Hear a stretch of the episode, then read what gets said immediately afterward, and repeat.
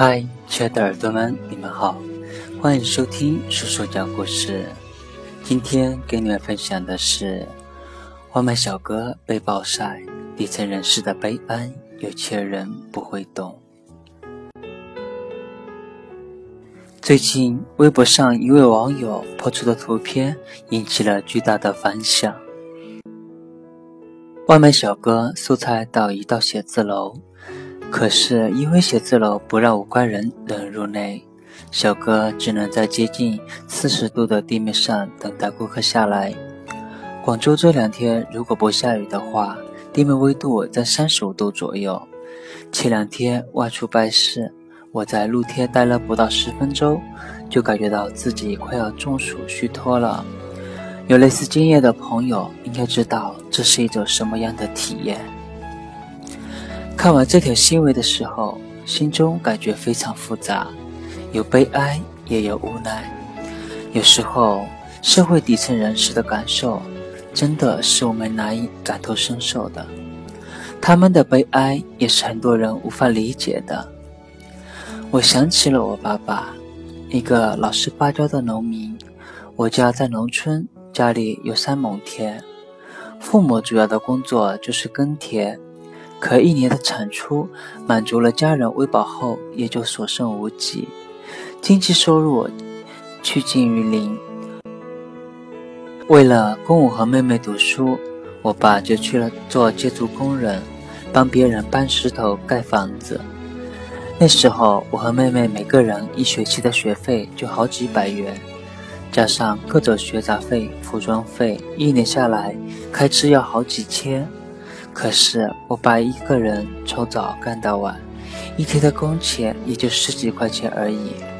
不管刮风下雨、天寒酷暑，一天都不能停歇，一天都不敢歇，一干就是几十年。有时候我会想，自己在阳光下暴晒十分钟就快受不了了，可我爸即便在五十多岁的时候，都还要在这样的温度下，没有任何遮挡，只凭一顶草帽干上一整天，难道他就不会累吗？难道他就不在意自己的健康吗？很显然不是的。他只是在努力尽到自己作为一名父亲的责任。因为中暑虚脱，我爸曾经两次干活的时候从房子上面跌了下来。可即便是在住院的时候，天天念叨不忘的都是自己要快点康复，好赶紧回去干活。那时候我在外地读书，还拼命拦着。我妈妈不让他告诉我，担心影响我的学习。就是这样一位父亲，也有很多人说他傻，太老实了，质疑他为什么不去大城市发展，这样就没那么辛苦，还能给家人更好的生活。他们不知道的是，其实我爸早就试过了，可是实在没有找到好的出路。他们也不知道，我爸十四岁的时候，我爷爷就去世了。身为长子，他只能放下学业出去干活，根本没有受到任何良好的教育。这样的人，在大城市里是很难生存的，更别提发展了。中国很好，机会正在呈井喷式的爆发。我一直感激自己生活在这样的国家。可是我也知道，这些机会确实只属于少数人。在这之外，还有更多的底层人物，国家和社会的发展与他们没有太大关系。过去十几年，他们的生活状况几乎没有改善，他们也很勤奋，可就像掉进淤泥坑里，越挣扎，下沉的越厉害。要说遗憾的话，就是国人对底层人物普遍少了理解和关怀。有一次坐出租车，司机刚刚加速，就有一个外卖小哥骑着电动单车从路边窜了出来，我们都吓出一身冷汗。司机猛踩刹车，差点就撞到人。之后一路上司机都骂骂咧咧，说现在开车就怕这些外卖小哥，个个开得飞快，而且根本不遵守交通规则，很多事故都是他们引起的。我也非常不赞成外卖小哥这样干，不认为这种做法是对的。可是因为曾经和其中一位交流过，非常理解他们的不易。现在。外卖单都是有时间要求的，准时送达才有奖励，而且一天要送出足够的单数才能够勉强维持生活。有些规整严厉的平台甚至要求外卖人员自己买下因为没有及时送到而被顾客退单的外卖。从选择这一份工作开始，就意味着他们每天都要在路上狂奔，争分夺秒。他们难道就不知道这样有生命危险吗？显然不可能。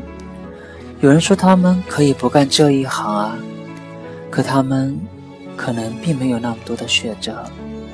再说了，当你点外卖之后，没有任何人给你送过来，你就不会这么想了。其实这种问题原本是可以避免的。假设广州的道路像国外那样有专门的自行车道，我想情况就会好很多。然而并没有，行业和社会发展太快了，可是基础设施建设却没有跟上去，或者根本没有考虑到这些方面，这才是问题产生的本质根源。另一次，我给自己办公室订了一套家具，家具厂委派搬家具的送货公司过来，车停在了写字楼门口，搬运工正要把家具搬进货梯，却被保安拦了下来，说搬货只能到地下一楼。可是因为地下车库的层高太低，货车下不去，搬运工也只能一件一件。用拖车拉着家具几百米，到货车到货梯门口，再搬上楼，工作量提高了十倍都不止。保安说自己非常理解搬运工的辛苦，可是规定是领导制定的，他也没有办法。大楼一层到处都是摄像头，如果被领导发现他违规放行，是要扣一半工资的。这种情况其实和那位被报上的外卖小哥是差不多的。如果写字楼设计的时候稍微考虑了一下货车和搬运的需求，或者大楼制定相关规定的时候稍微考虑一下社会的底层人士，情况就是可以完全避免的。然而他们并没有。国家经过几十年的发展，经济是上去了。可是我觉得，如果这种体现在细微处的人文关怀没有上去，中国就永远难以成为发达国家。一个真正有底蕴的社会，不应该只有高楼大厦、车水马龙。在各种看不见的地方，比如大楼的残疾人通道、专门开辟的行人和自行车通道、大众对校车的礼让。公共交通的轮椅升降机，整个社会对弱者的理解和关怀，底层人士平均收入的提升，如果我们都考虑到了去做了，我们才能真正的发达起来。否则，我们只会看到满大街乱窜的外卖自行车，举止粗鲁的出租车司机，还有咄咄逼人的保安。大骂小孩的幼儿园老师，他们都错了吗？当然错了。可是错的只是他们吗？显然不是的。别说有钱人，即便是混得稍微过去的普通人，都缺乏对弱者的怜悯和理解。曾经有人说过，真正体现一个人修养的，是要看他如何对待不如自己的人。而我所看到的，在中国大多数都是鄙视、责骂、欺凌以及讽刺。写字楼为了维持秩序，避免闲杂人等进来是对的。外卖小哥渴望找个遮阴处也是对的。出租车司机骂电动单车违反交通规则是对的。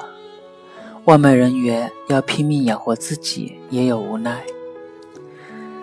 可一个有温度的社会不应该只讲究对错和规则，还要有对人的关怀。否则，我们和畜生又有什么区别呢？这是来自微信公众号“阿赫有话说”的文章。